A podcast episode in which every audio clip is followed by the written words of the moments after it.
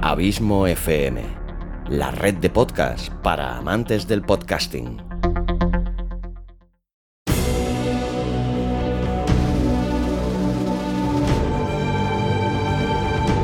Una producción de Abismo FM, creada para todos aquellos que quieren disfrutar de su tiempo libre escuchando grandes historias.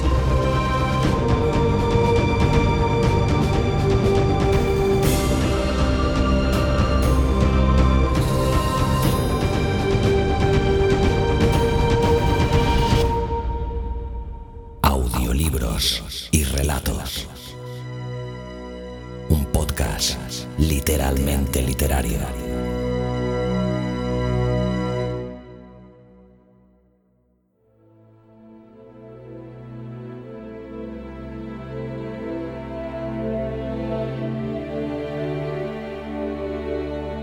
Nos alejamos un poco de la realidad. Emprendemos el vuelo hacia otros mundos, hacia mundos de fantasía, mundos terribles, mundos sugerentes, mundos extraños, los mundos que nos llegan siempre de la mano de los cuentos fantásticos de Xavi Villanueva. Xavi Villanueva, bienvenido a Días Extraños. Bien hallado, Santi, como siempre, y encantadísimo de estar aquí contigo de nuevo. Encantadísimos nosotros de tenerte, de tener tu trabajo y de tener tu buen hacer. Tu buen hacer con unos cuentos que, oye, por cierto, ¿qué fue de nuestro llamamiento a las escritoras? A que las féminas nos mandasen sus cuentos, sus relatos. Sí, la verdad que el llamamiento de la última semana pues parece que causó efecto entre el público femenino y he recibido ya bastantes y he seguido recibiendo relatos masculinos también, con lo que sí que no sé si casi sería adecuado, Santi, considero que hiciéramos un pequeño llamamiento por el bien de mi salud y de mi bienestar y de mi tiempo libre, de que de momento ya tengo relatos como para cubrir sobradamente esta temporada y seguramente incluso una siguiente en el caso de que quieras hacerla. Por eso que, no sé, de momento ya tengo suficientes relatos, agradezco muchísimo el, éxito de, los diferentes llamamientos y que tanta gente se muestre interesada en querer mostrarnos su arte aquí, pero bueno, de momento ya tengo suficientes como para preseleccionar, ya te digo, toda esta temporada y la siguiente seguramente, por lo tanto que muy agradecido, pero de momento ya tenemos suficientes relatos y bueno, el autor escogido para hoy, pues es eh, César Rodríguez. Y si me permites el, la confianza, pues eh, normalmente pues, intento documentarme siempre cuando, eh, cuando selecciono a un autor, pues qué han hecho o no han hecho. Y no de todos puedes encontrar toda la información que te gustaría, al menos como para cumplimentar mínimamente una entrevista con qué han hecho en la vida o no. Así que a muchos de los autores pues le pido que me hagan una breve sinopsis de así en cuatro trazos gruesos, como me gusta decir a mí, pues de qué, de quién son y qué han hecho en la vida. Y César me gustó tanto como me lo escribió, que lo único como mucho que he hecho ha sido ponerlo en, tercera persona, pero os dejo si te parece la breve presentación que me hizo, tal como me la envió. Y nada, paso a, a relatárosla. Por supuesto. Pues eh, César Rodríguez, que también es, mm, antes de empezar con la propia presentación, me gustaría decir que también escribe y que lo pueden encontrar en Amazon si quieren comprar alguno de sus libros como Luna R. Pues César Rodríguez nació el 30 de junio de 1973 con eclipse total de sol en Linares, Jaén, curiosamente en el mismo hospital donde murió Manolete. Estudió filología hispánica en la Universidad de Granada y aunque ya en la GB todos sus compañeros le pedían que fuese la persona que leyese las redacciones que le mandaban desde la clase de lengua, fue en la universidad donde le nacieron las ganas de dedicarse pues a estrellar todas eh, esas ideas que le crecían en relatos que le bullían en la cabeza y estamparlos en el folio en blanco de una forma más depurada y técnica. Recibió clases de profesores que le marcaron y que le hicieron conocer al gran Poe, además de Quiroga, London, Chesterton, Chekhov y un amplísimo etcétera. Dice que De Poe bebió en su inspiración para relatar historias siempre con finales que intentan sorprender al lector en la última línea y el relato que os traigo hoy precisamente ya veréis que creo que consigue este fin.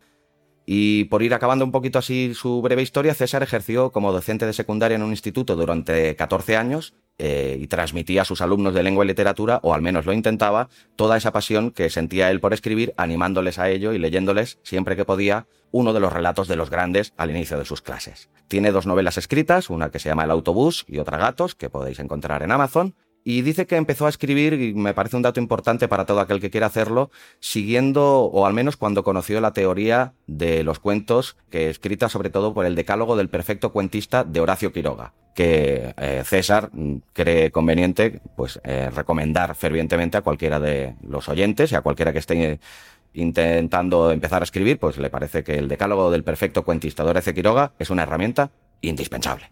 Genial. Bueno, ¿y cómo se titula el cuento que tenemos hoy? Pues el cuento se titula Salvado por la campana Ajá. Y aunque nos pueda retrotraer a una famosa serie de adolescentes Sí. de los años 90, a los que ya peinamos canas, me parece que no tienen absolutamente nada que ver. Más bien al contrario, a mí me recordó Santi a un capítulo, no sé si tú eras seguidor de la serie Alfred Hitchcock Presenta, Sí, claro que sí. seguramente. Pues hubo un relato que a mí de crío, con 10-12 años, me marcó muchísimo, que era de un, un reo que pretendía escaparse de la cárcel y la técnica que utilizaba era introducirse dentro de un ataúd del último muerto que se había producido en el presidio. Y así lo hace, pues con un desenlace que por no hacer spoilers, aunque hayan pasado muchos años, si alguien quiere ver la historia, pero bueno, que quien más, quien menos, se puede imaginar que dicho enlace, pues no es muy positivo para el personaje. Además, eso literariamente tiene su tradición, porque es el sistema de fuga del conde de Montecristo. Eh, exacto, Equilicua, sí, sí, sí. Pues eso, bueno, pues uno de esos parámetros clásicos de que tanto se han utilizado es uno de los parámetros que, con los que empieza esta historia.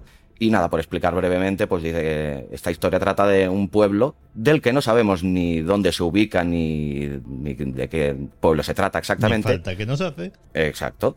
Pues eh, se empieza a imponer entre los habitantes de dicho pueblo la curiosa costumbre de enterrar a sus muertos con una campana junto a la tumba para evitar, como ya ha pasado alguna vez, pues que nadie pueda ser enterrado vivo. Pero eso no es eh, fantasía estrictamente. Eso se ha hecho en la vida real. Sí, sí, sí, yo creo que sí. No lo comenté con César en los posteriores mails que nos escribimos, pero mira, es una cosa que ahora más que me has hecho recordar, se lo comentaré, porque yo creo que sí, que se había dado algún caso de, gente que lo hacía, sí. Sí, esto sucedió en Alemania, concretamente hay unos grabados de época fascinantes sobre el tema, en los que se describe perfectamente el mecanismo. Y esto es un conocimiento que lo tengo gracias a José Luis Cardero, al profesor Cardero, que fue el que me lo enseñó. Sí, bueno, como sabemos todos los que escribimos, la realidad siempre es una buena fuente de, de inspiración, ciertamente. Pues nada, pues el dicho relato, que es salvado por la campana, pues con- aparte de estos elementos que os he comentado, pues eh, empieza precisamente con un entierro, con lo que creo que el resto de la historia lo mejor que podéis hacer es escucharla para saber qué es lo que sucede, ¿no?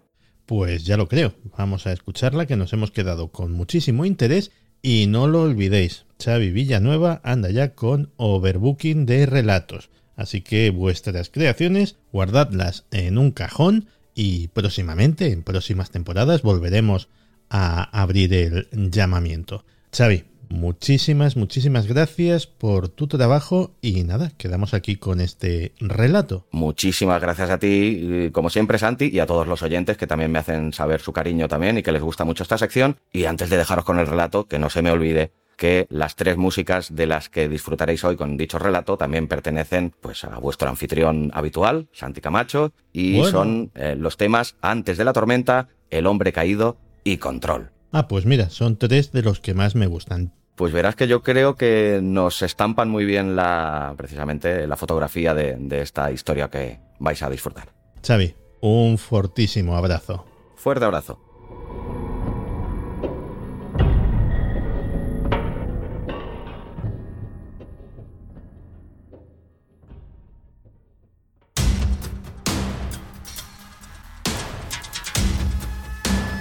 Cuentos fantásticos.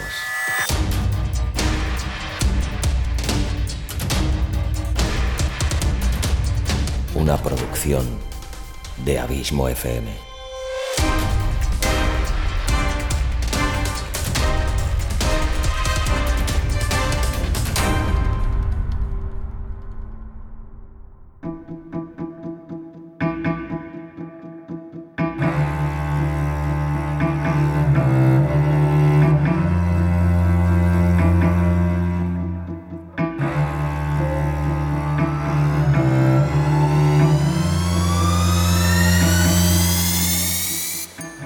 Salvado por la campana, de César Rodríguez.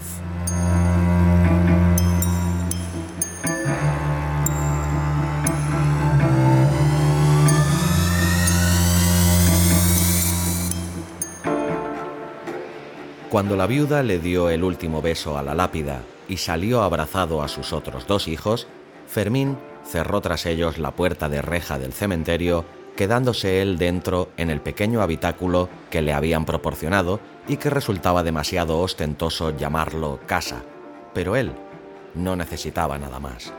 Apenas una habitación con un camastro a un lado, una chimenea que hacía las veces de cocina.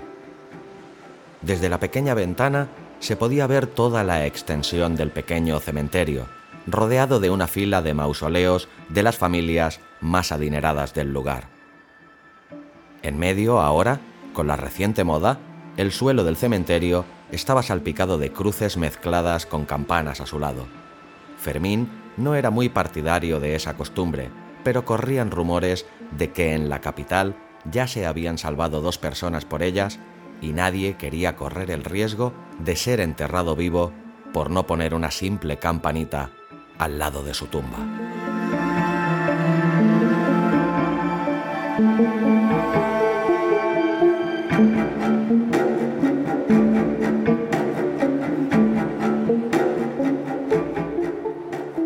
La noche empezaba a caer. El viento que se había levantado y el olor a tierra mojada presagiaba una tormenta.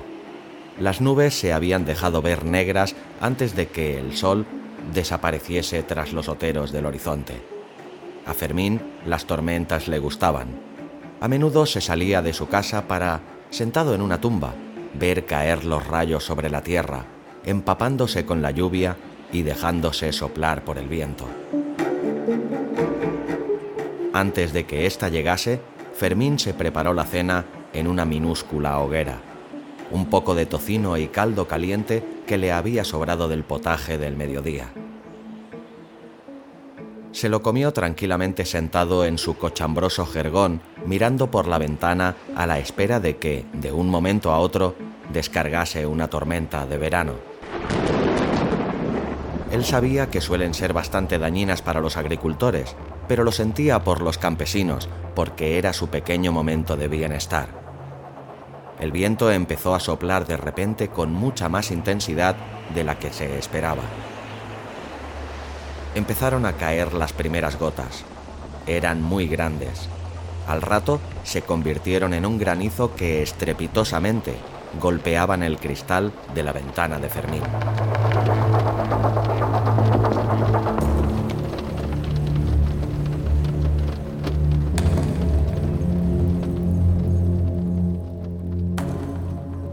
Mientras tanto, Ramón despertó después de 16 horas, pero al abrir los ojos, la oscuridad seguía siendo la misma que antes.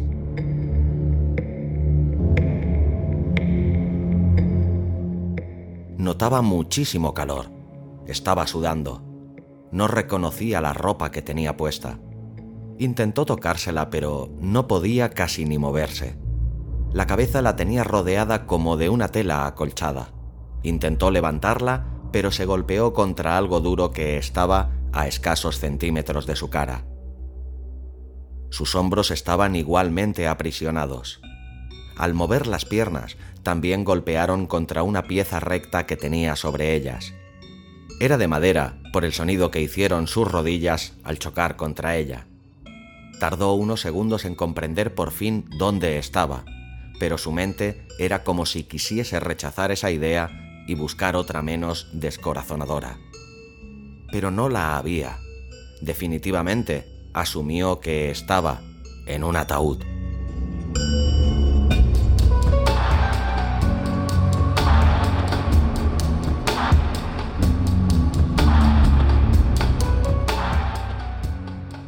Con las manos intentó levantar la tapa, pero estaba claro que no podía. O estaba cerrado por fuera o tenía mucha tierra encima. Empezó a golpear fuertemente y a gritar, pero notaba cómo el sonido reverberaba dentro de su fúnebre habitáculo, y ni un solo decibelio salía al exterior. Aún así, la desesperación le hacía gritar, golpear y golpear más fuerte y gritar más fuerte aún hasta desgañitarse y golpear más fuerte aún hasta hacerse sangre en las manos. Sin embargo, no hubo nada que le permitiese entender que su desesperación había sido percibida por alguien. Ahora el pecho se le hacía más pequeño, bajo una fuerte presión, como si tuviese algo muy pesado sobre él, pero no había nada.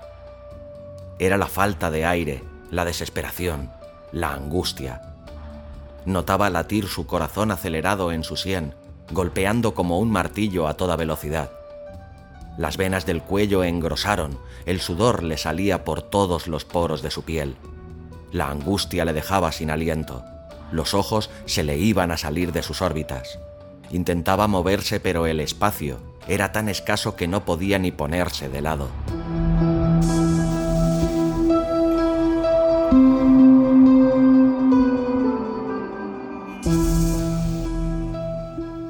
En poco tiempo notó cómo el aire se enrarecía, pudo casi oler el oxígeno y se percató de que era poco el que le quedaba. Ahora había más dióxido de carbono dentro. Pronto dejaría de respirar si nadie escuchaba sus gritos. Arañó la tapa con las uñas, como intentando hacer un agujero con ellas, pero enseguida desistió, pues un rayo de lucidez le hizo ver que era una idea inútil.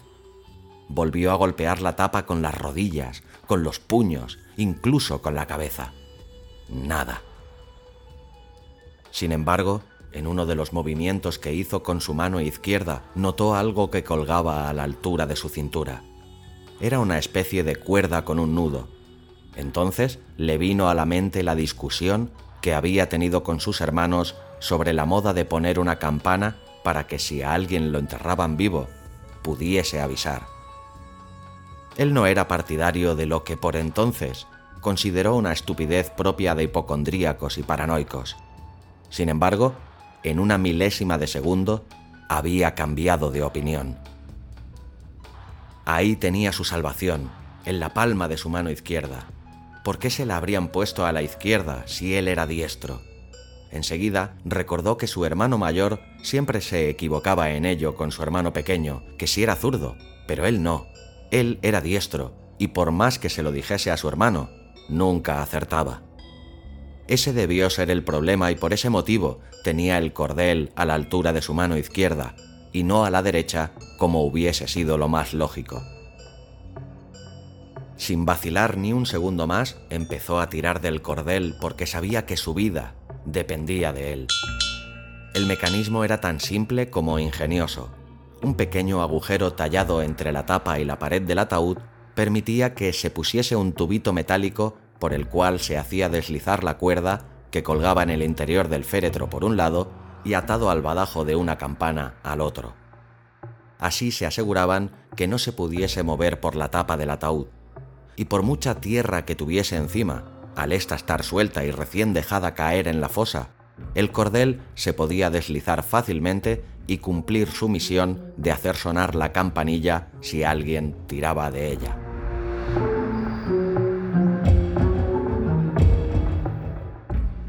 Y así lo hizo Ramón.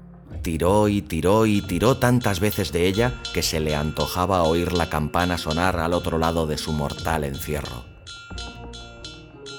Sabía que si estaba enterrado en el cementerio del pueblo, Fermín vendría solícito al oír la campana y por lo tanto estaría a tan solo unos segundos de salir del angustioso y oscuro agujero en el que estaba. Y tiraba de la cuerda sin dejar de hacerlo ni un solo segundo, consciente de que pronto lo sacarían de allí. Y seguía tirando durante varios segundos, que a él le parecieron minutos. Y siguió tirando durante minutos, que a él le parecían horas. Nadie acudió a su último aviso. Ramón murió asfixiado poco después.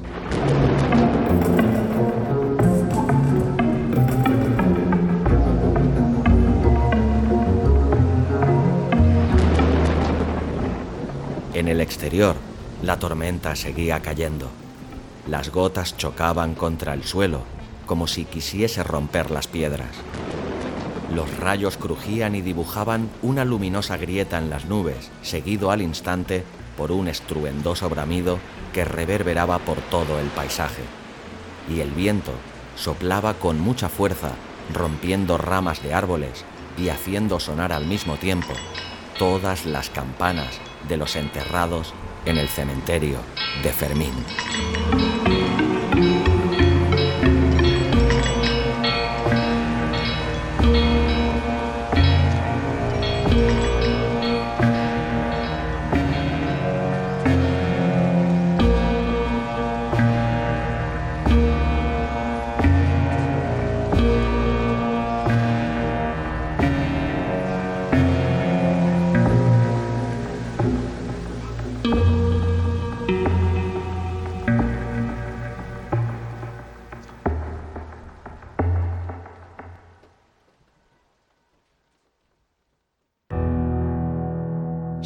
Gustado el relato, ayúdame compartiéndolo y comentándolo en tus redes sociales. Me encontrarás tanto en Facebook como en Twitter como Abismo FM.